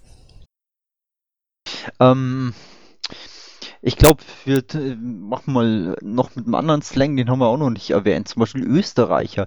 Ich war ja in Wien und dachte mir, ja, jetzt kenne ich die Deutschen, die Saarländer, die Bayern. Jetzt wird ja nicht mehr so viel anders sein. Aber die haben halt dann auch so Sachen, wo ich dann echt da gestanden bin. Also wie, wie ähm, meine, ähm, meine Freundin da gesagt hat in Wien, ja so, gib mir mal das Mistsackerl. Und ich so, Fragezeichen, Fragezeichen, Fragezeichen. Ich glaube, drei Tage habe ich, äh, hab ich äh, das nicht ganz nachvollziehen können. Mittlerweile geht es. Oder Erdäpfel oder da war, äh, waren lauter so, so, so ganz kleine, äh, kleine Sachen. Zum Beispiel, was die Österreicher sagen ja auch nicht Januar, die sagen Jänner. So, und ich Mhm. habe dann nachgeschaut, die Bayern haben das auch mal gesagt, so in den 50ern oder sowas. Aber das gibt es zum Beispiel auch nicht. Das ist wieder, wieder eingedeutscht worden. Und ähm, deshalb sagen die Bayern auch Januar und nicht mehr Jänner. Es gab ja auch einen Jänner, einen Febber. März weiß ich jetzt nicht, wie es dann weiterging. Mm, Na, also tatsächlich, ähm, das, das Österreichische, also gerade bei uns herunten, werden nur eher österreichische Begriffe verwendet wie weiter um, weil wir, also bis auf Salzburg haben wir nur 30 Kilometer, das ist natürlich, das ist, da verschwimmt die Sprache natürlich auch ganz brutal. Und so Sachen wie zum Beispiel bei uns ganz normal eben Riebiesel, äh, für Johannisbeeren ist eigentlich auch ein österreichischer Begriff, der bei uns aber ganz normal geläufig ist. Wobei man das Wienerische, finde ich, von dem normalen Österreichischen schon wieder ein bisschen abheben muss. Das Wienerische ist schon wesentlich grober wie das, äh, wie das an, also wie das Österreichisch an und für sich. Ja, die Leute sind auch irgendwie ganz anders wieder. Wobei das Österreichisch, also gerade das Oberösterreichisch oder das auch das Salzburgerische, ähm, das ist vom Wortstamm her wohl eher ein Bayerisch. Ähm, äh, und das ähm, Wiener ähm, ähm, Deutsch, das ist natürlich, man hat ähm, sich immer ähm, umgeben mit den mit den Modesprachen. Ne? Also das war auch gerade das Wienerische, da waren, waren es sind viele slawische Einschläge mit dabei. Und dann hat man auch gerade im Wienerischen, die sind eh immer so ein bisschen etepetete, die haben ja auch mal ihre Titel und ihr ganzes äh, Zeugs da, wie sie dabei sind. Die haben dann auch gerne Begriffe aus, aus der Hochbildung genommen und sind viele englische Begriffe mit rübergenommen. Ja, das, das ist mir auch aufgefallen, dass, äh, dass, also, dass die verdammt gutes Englisch auch können. Von, äh, also, so mal im Bekanntenkreis bei den Wienern, also Englisch sind die richtig gut drauf, also im Vergleich jetzt zu Deutschland. Und ähm, irgendwie, ich weiß nicht, also wie ich in Wien dann eine Zeit lang war, muss, musste ich halt sagen, also dieses Wienerisch, äh, diese Coolness, äh, irgendwie, ich finde diesen Slang der Wiener, äh, finde ich gut. Also ich bin auch ein Riesenfan von Josef Hader, der ja auch ziemlich äh, extrem Wienerisch spricht. Ich weiß nicht, ob ihr den kennt. Na, Oh, musst du unbedingt dir mal äh, reinziehen. ist das Josef ein Hader. Comedy-Typ oder was? Ja, Ist wohl der größte österreichische Comedian, ja, süddeutsche, süd, südeuropäische, deutschsprachige, sage ich jetzt mal. Ja, also, ich meine, das ist ja, sage ich jetzt mal schon fast geschichtlich bei uns, dass ähm, die Oberbayern und die Österreicher sie nicht so ganz grün sind. Ähm, deswegen bin ich da jetzt natürlich auch nicht, nicht sonderlich bewandelt. Ah ja, das ist wie mit die, mit die Bayern und die 60er, also das ist eine Hassliebe, würde ich jetzt mal sagen. Ja, und, äh, und äh, bei dieser Hassliebe äh, ist es für mich immer noch wichtig, äh, weil die tun sie ja hin und her und die Bayern sagen, ja, ähm, die kaufen wir jetzt dann auf und dann schließt man den Verein. Also, es ist wichtig. Es ist wichtig, dass äh, dieser Traditionsverein ähm, wieder in die ersten Liga spielt. Einfach wegen dieser Hassliebe, weil mir gefällt das, dieses, ähm, ja, sie hauen sich nicht die Köpfe ein, aber tun sich halt hin und wieder halt bratzeln und ähm, das, das ist auch irgendwie, irgendwie hat das mittlerweile ist das so eine Sache, was wäre denn die, wäre denn München ohne dieses Hin und Her zwischen dieser Hassliebe äh, zwischen 60 und Bayern? Wir hackeln uns auch andauernd mit die Salzburger und, und im Endeffekt haben wir uns brutal gern. Ich meine, der eine kann nicht ohne den anderen, das ist völlig klar. Oder auch so eine Hassliebe zwischen Ober- und Niederbayern. Man darf ja nie laut sagen, dass man Niederbayern mag. Oder äh, bei uns ist ja alles. Äh, seid ihr geografisch ein bisschen im Bilde über uns herunten da? Wisst ihr, wo Waging ist? Am See? Ja, genau. Und ähm, wir sagen halt immer, alles, was äh, hinter Waging ist, ist dann schon Niederbayern. Und ja, jeder, der da wohnt, ist natürlich ein völliger Schmarrn, aber jeder, der da wohnt, wird immer fürchterlich als Niederbayer erblickt. Aber auch trotzdem fahren wir in den Bayerischen Wald in Urlaub und die kommen zu uns zum Skifahren und ähm, ja, ich glaube, das gehört ein bisschen dazu, dass man sich scherzhaft ein bisschen hackelt. Das, das ist ja auch zum Beispiel bei, uns, also was total diese Hassliebe auch ist, ist zwischen äh, dem Saarland und der Pfalz. Also die mögen sich ja äh, eigentlich gar nicht und so.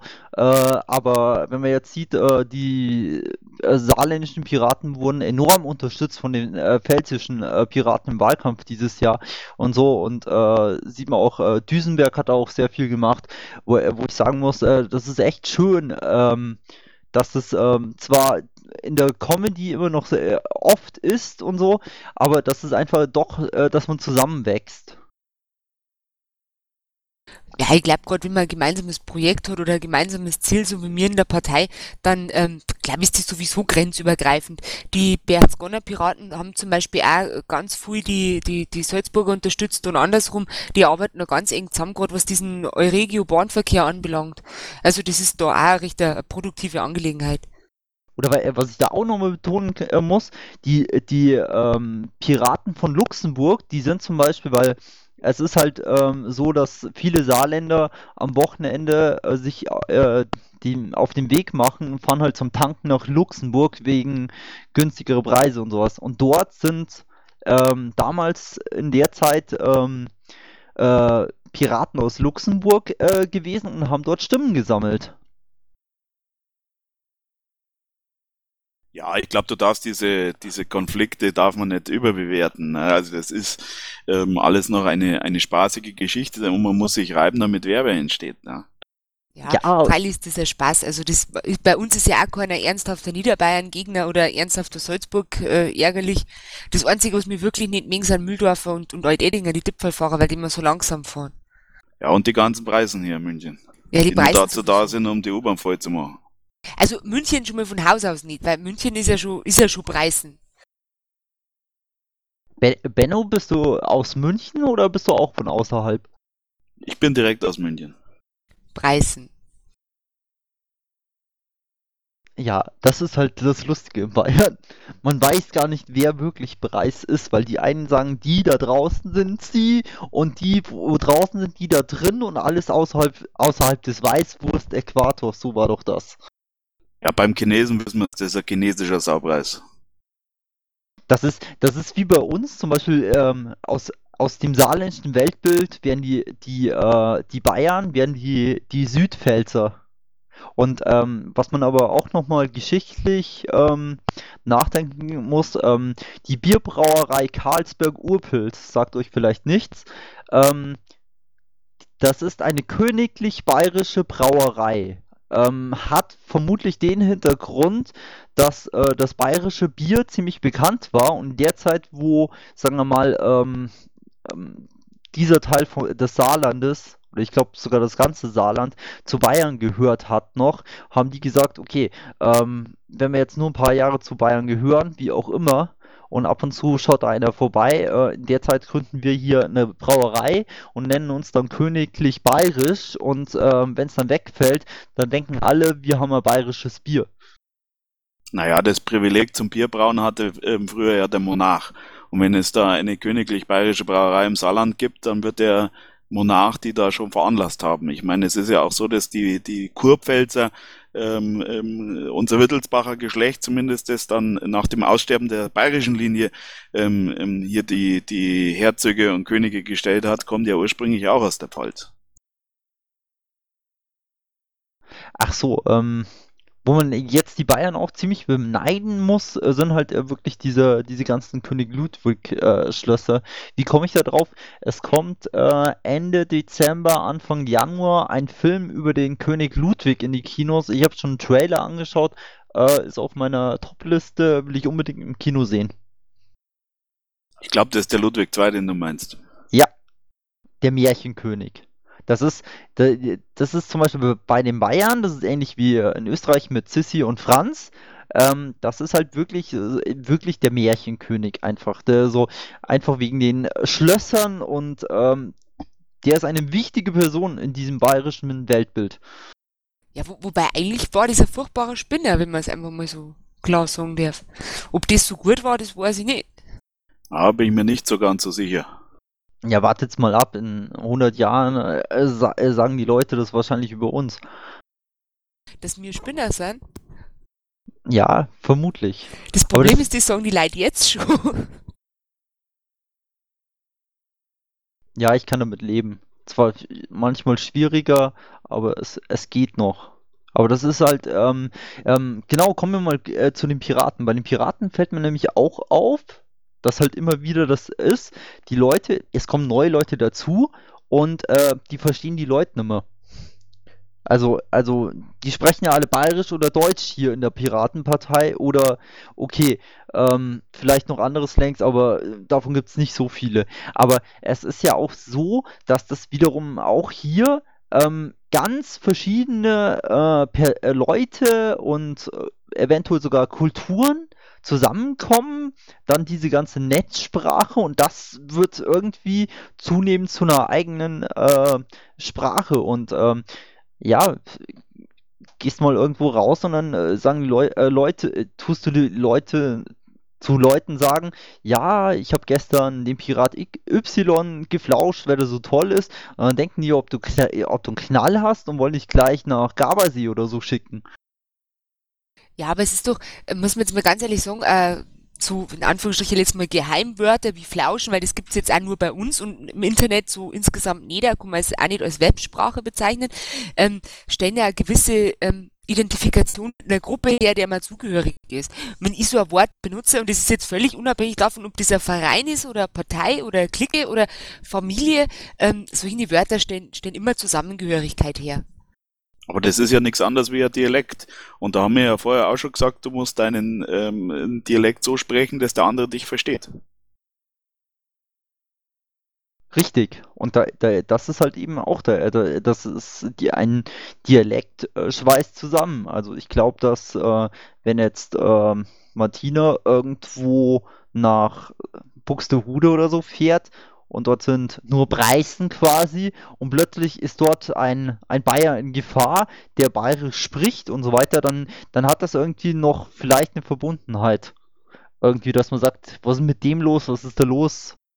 Du, ich hab, also ohne Scheiß, ich war schon oft in Buxtehude, aber ähm, mal abgesehen davon, wenn man natürlich in, in irgendwelchen Teilen Deutschlands andere offensichtliche Bayern trifft, freut man sich natürlich automatisch und kommt vielleicht auch ins Gespräch oder so, einfach nur, weil das auch Bayern sind. Sind zwar manchmal auch furchtbare Unsympathen, aber das ist in dem Fall dann wurscht. Also klar stellt diese äh, gewisse Zusammengehörigkeit her. Ich gehe ja sogar weiter. Bei uns in München ist es ja so, dass die Zugereisten sich auch furchtbar freuen, wenn sie zugereist äh, treffen. Mir fällt, mir fällt gerade was äh, ein. Ähm, die äh, Niki aus dem Bundes, äh, Quatsch, die habe ich jetzt im Bundesvorstand, im Landesvorstand, die Dalfustik, die ist ja auch Saarländerin, die hat ähm, mal einen, also wie ich irgendwie festgestellt habe, das war letztes Jahr so an Weihnachten, ähm, wie ich geschrieben habe, ich fahre jetzt ins Saarland und dann Niki meinte, was willst du denn da? Da komme ich ja auch her und so. Und da kamen wir so drauf und dann hat sie mir gesagt, sie hat mal einen Artikel vor zwei, drei Jahren geschrieben, wo ähm, sie beschreibt, es ist halt für jemand, der irgendwie wohin kommt, äh, in die Fremde und einen Saarländer sieht oder trifft, äh, ist es dann irgendwie, boah, hier gibt's auch Saarländer und so weiter. Und äh, Niki hat das dann, äh, er hat dort einen sehr kritischen Beitrag dazu äh, verfasst, wo ich dann aber auch gesagt, stimmt, die Leute äh, im Saarland, die sind so, die kommen nach Bayern, fahren dorthin und dann fährt ein Auto mit einem äh, saarländischen Kennzeichen vorbei und sie, so, sie sagen, oh, den kenne ich doch.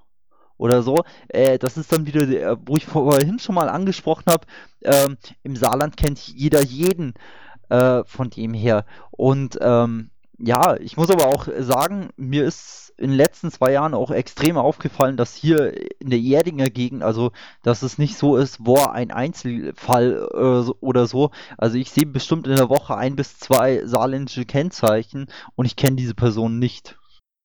Da, da bist du bestimmt die Ausnahme. Hauptsache, du grüßt sie. Ja, das aber mit dem Grissen, das ist auch was, was in Bayern, das bei uns war das früher ganz normal, das habe ich von meiner Mama nur kennengelernt. Wenn ich bei uns im Viertel irgendwie unterwegs gewesen bin und selbst wenn ich etwa nicht kennt hab, wenn der in meinem Guy unterwegs war, dann habe ich den grüßt, weil den kannte ja eventuell keiner. Und wenn ich jemanden gewiss kennt hab, habe ich sowieso immer Grüß Gott gesagt. Und wenn ich irgendwo reingekommen bin oder ganz normal, habe ich auch immer Grüß Gott gesagt. Das mit dem Grüßen, das gibt's heutzutage gar nicht mehr. Richtig. Das, das, das, das nervt mich, weil oft dann auch, selbst wenn, wenn ich jemanden triff, den ich flüchtig kenne, den grüße ich, das gehört sich so. Aber da kommt ja oft nicht einmal was zurück. Die vergraben dann ihren, ihren Kopf in der Jacken und, und gingen stillschweigend vorbei. Richtig, das ist dieses, äh, dieses äh, Verhalten, ähm, was, was die Bäckerin auch gesagt hat, äh, so, die anderen sind mir eigentlich scheißegal. Also man kennt sich nicht mehr, äh, man will nichts mit dem anderen zu tun haben. Das äh, geht dann weiter, dass ähm, äh, eine Frau ist mit ihrem Kinderwagen, ähm, will in einen Bus einsteigen. Der Bus ist nicht leer und muss am äh, äh, Busfahrer fragen, ob es äh, ihr hilft mit dem ähm, mit dem Kinderwagen, wo ich dann sage, er sagt, stehen ja genug umeinander in dem Bus und so oder jemand äh, also ich, äh, mir ist fast irgendwie der, der, der Friedensnobelpreis ver äh, verliehen worden, wie ich mal äh, wie eine ältere Dame gefallen ist vom Bus und äh, ich mich umgedreht habe, der Frau aufgeholfen habe, irgendwie äh, 10 Meter dahinter ein älterer Herr, so um die 50 oder so, und kommt zu mir und äh, gibt mir die Hand und sagt, ich muss Ihnen gratulieren, dass es, äh, dass es noch so hilfsbereite Menschen gibt,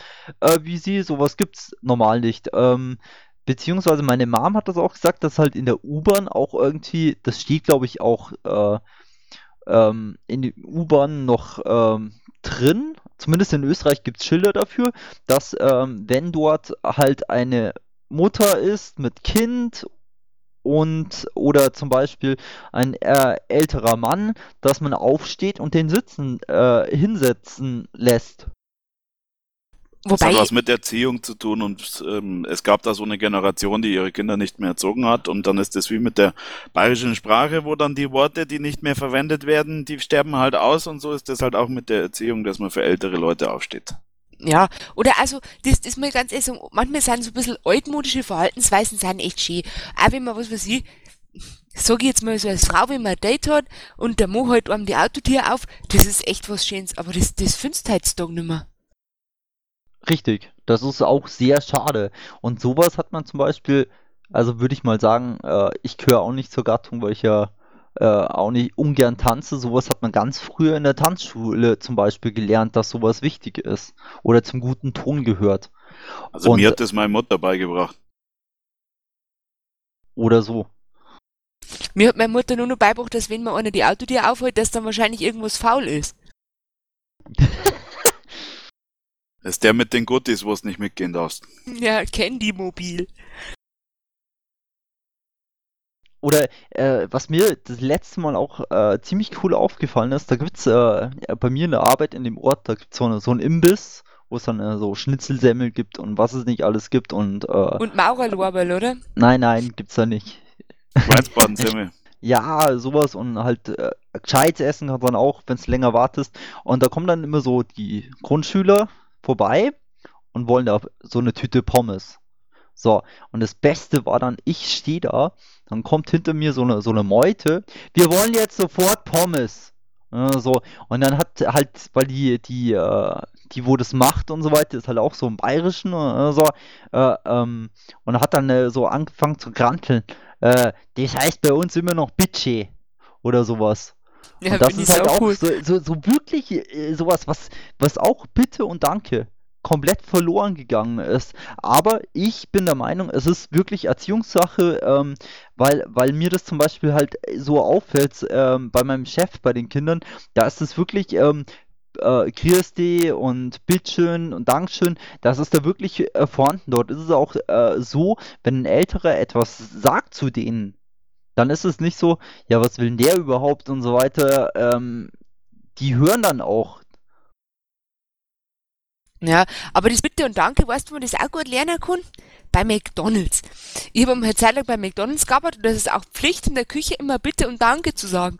Und wenn es richtig hektisch geht und du brauchst 30 Cheeseburger und blärst von der Kasse hinter 30 Cheeseburger, bitte! Von hinten kommt der, Machi, danke! In einem saubatzerten Ton, dann ist das, glaube ich, fast schlechter wie gar nichts sagen. Ja, aber ich weiß nicht, ob du jetzt die Kinder, ähm, die Erziehung äh, auf äh, McDonalds auslagern möchtest. naja, hm. wenn man auf korpulente Kinder steht. Oder ich weiß noch, also wie ich in der, äh, also ich war ja in München in der Schule, in der Grundschule und danach musste ich dann zu meinem Dad in die, die Arbeit und ähm, irgendwie gab es mal ein ähm, paar Wochen, wo das irgendwie, wo, äh, wo das untergegangen ist oder so, wo ich dann vergessen habe, irgendwie, dass ich da rein bin. Da saß zwar einer, aber der hat da gearbeitet oder so, dass ich dann irgendwie dieses Christi oder Hallo oder sowas äh, vergessen habe oder so. Und dann, äh, dann, dann ist dann irgendwann mein Dad, der hat dann Feierabend gehabt, der hat dann eine halbe Stunde Diskussion darüber äh, gehabt oder so. Und ähm, ja, dann war es dann wieder gut und so ist das. Und das ist auch meiner Meinung nach ziemlich wichtig, äh, so sagen wir, wenn du zum Kunden kommst oder so, dass du nichts sagst, so, da sind wir jetzt, sondern Grüß Gott und diese Sachen. Aber wir müssen uns jetzt nicht wirklich unterhalten, dass gute Manieren die Gesellschaft voranbringen, oder? Ja, aber wo sind sie geblieben? Das ist, finde ich, ähm, ist erschreckend, dass äh, der gute Ton oder eine Ansatzweise, ich äh, will ja kein, dass äh, nicht ähm, die Menschen an Knicke auswendig können. Ähm, aber gewisse Sachen, wie, also wo wir jetzt angesprochen haben, diese Sachen gehen verloren und das ist wirklich, sind äh, Grundsätze. Also ich finde es zum Beispiel ewig schade, dass der Johannes gar nicht Hallo gesagt hat, wie er reingekommen ist. Ich glaube, dass der gar nicht da ist. Ja, ich habe jetzt, hab jetzt bloß ähm, euch erst einmal zugehört. Also erstmal Hallo beieinander, grüß Gott beieinander und ich hoffe, es geht euch gut. Und liebe Martina, vielen Dank für die Einladung, dass heute um 8 im Mampel ist. Ich habe es leider gerade erst gelesen. Ähm, ja, also vielen Dank und in die Runde und alles Gute. Und mal schauen, was ich noch lernen kann über kurz benehmen. Ich glaube, bei dir gibt es da nicht mehr viel zum Lernen. Du bist einer von den wenigen, die das nur drauf haben. Danke. Bitte. Ja, um den politischen Bogen wieder zu spannen, ist, äh, müssen wir das in unser Wahlprogramm reinschreiben oder wer ist dafür verantwortlich? Ich glaube ja. tatsächlich, dass die Eltern dafür verantwortlich Nein, ich, also ich glaube, das ist nichts für ein Wahlprogramm, weil es nichts ändert. Ähm, wenn Eltern gewisse Werte an ihre Kinder weitergeben, das müssen ja nicht unbedingt in Anführungsstrichen altmodische Werte sein, es können ja auch moderne Werte sein, einfach irgendwie Werte vermitteln, dann sollte das für eine vernünftig funktionierende Gesellschaft ausreichen. Ja, ich glaube aber auch, dass es, sagen wir mal, wenn das wieder da ist, dass es dann auch weniger Mobbing gibt. Aber grundsätzlich glaube ich, dass es ein Problem ist, dass, ähm, dass, dass es einfach nicht mehr so diese, dieser Zusammenhalt gibt. Diesen Zusammenhalt, sagen wir mal, äh, gab es früher in den Familien, in den größeren, da war die Oma da und sowas, die dann auch noch Werte mitgegeben hat, sagen wir ihre Werte ähm, aber das ist einfach, irgendwie ist das alles anders heute. Das ist, ich weiß nicht, äh, ich muss auch äh, einfach äh, sagen, dass zum Beispiel bei meinem Chef, also ähm, ist ein sehr gutes Beispiel, äh, das ich immer gerne erwähne, ähm, für sehr gute Erziehung. Ähm, die dürfen auch nicht alles und äh, sowas. Das ist, er hat eine gute Mischung. Von dem her, und das merkt man halt einfach. Das ist, ähm, ja, ich würde jetzt gern sagen, ich weiß nicht, ob das äh, so trifft, man, ähm, man erntet, was man sät. Ich glaube, dass, ähm, dass einfach ein gewisser gesellschaftlicher Wandel einfach dazu führt, dass auch die, ähm, die Kinder anders werden, die Verhaltensweisen anders werden. Ich glaube, was ich zum Beispiel sehe, was einen großen Unterschied macht, ist, dass es inzwischen einfach sehr, sehr viel mehr Einzelkinder gibt wie früher. Also meine Tochter ist Einzelkind, der Großteil ihrer Freundinnen sind Einzelkinder. Ich selber habe nur zwei Geschwister gehabt und das war damals auch ganz normal. Da hat es kaum Einzelkinder gegeben. Da wenn einer bloß ein Kind gehabt hat, da ist man davon ausgegangen, dass da irgendeine Krankheit war.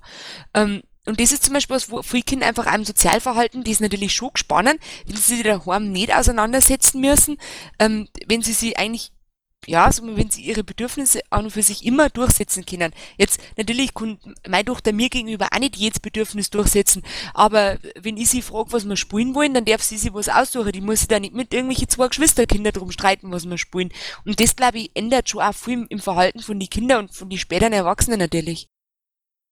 Weil was ja auch ähm, in letzter Zeit von, von der IHK und von den Betrieben und so weiter bemängelt wird, ist, äh, sagen wir, bei den ganzen 15-, 16-Jährigen, die eine Ausbildung anfangen, dass äh, die Sozialkompetenz, was ja auch mit Anstand und sowas zu tun hat, und das, was du jetzt gesagt hast mit äh, viel Einzelkindern und so, äh, daheim, man ist quasi der Herr im Haus, man muss nicht irgendwie mit einem mit einem Bruder oder einer Schwester streiten, beziehungsweise sich auseinandersetzen, dass man mit dem halbwegs äh, leben kann, dass das halt auch so Punkte sind, wo das Ganze beeinflussen.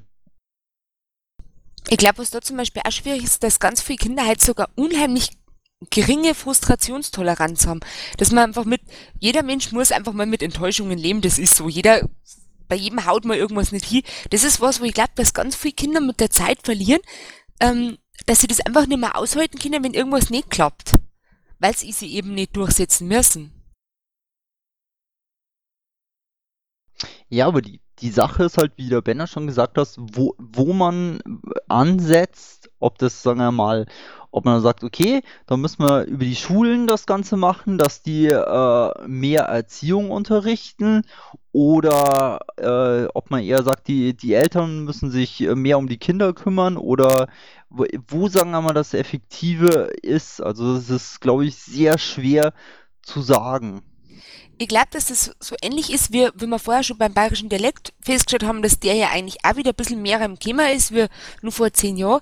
Ich hoffe, dass auch diese ähm, gewissen Anstandsregeln auch irgendwie wieder in Mode kommen. Und ich glaube, das ist ja der einzige Weg, wenn man das wieder richtig etablieren kann, dass es einfach modern ist.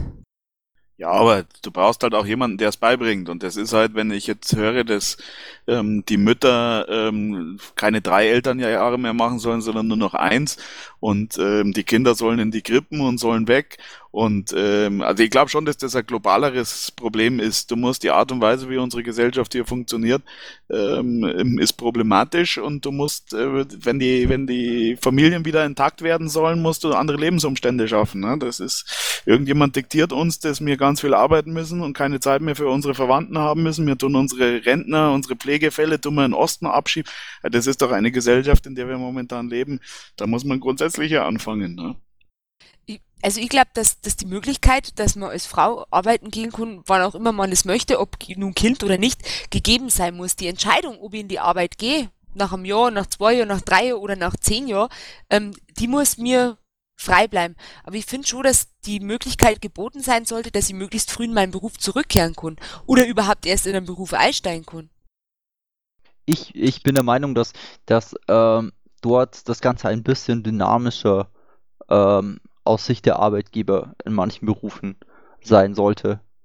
Wo es einfach so ähm, mehr Möglichkeiten gibt. In, in, manchen Firmen ist das, äh, die, äh, sind Paradebeispiele, äh, wo das funktioniert, aber das sind halt äh, eventuell größere Konzerne ähm, wo halt äh, dass die sagen, okay, ähm, wir wollen, ähm, dass es dem Mitarbeiter auch, dass der glücklich ist und der ist halt nicht glücklich, äh, wenn er nicht weiß, was er mit seinem Kind machen soll in der Zeit, wo er in der Arbeit ist oder sie in der Arbeit, je nachdem. Aber der Punkt ist doch, dass du in deiner Entscheidung nicht frei bist, sondern du hast gesellschaftliche Zwänge, sei es jetzt, dass du überleben musst, ähm, dass du deine Miete bezahlen musst, dass du ähm, ähm, wieder in den Job zurück musst, damit du ähm, deine Karriere weitermachen musst. Das ist doch keine, keine eigene Entscheidung, die du triffst, ähm, daheim zu bleiben, sondern das ist fremdbestimmt.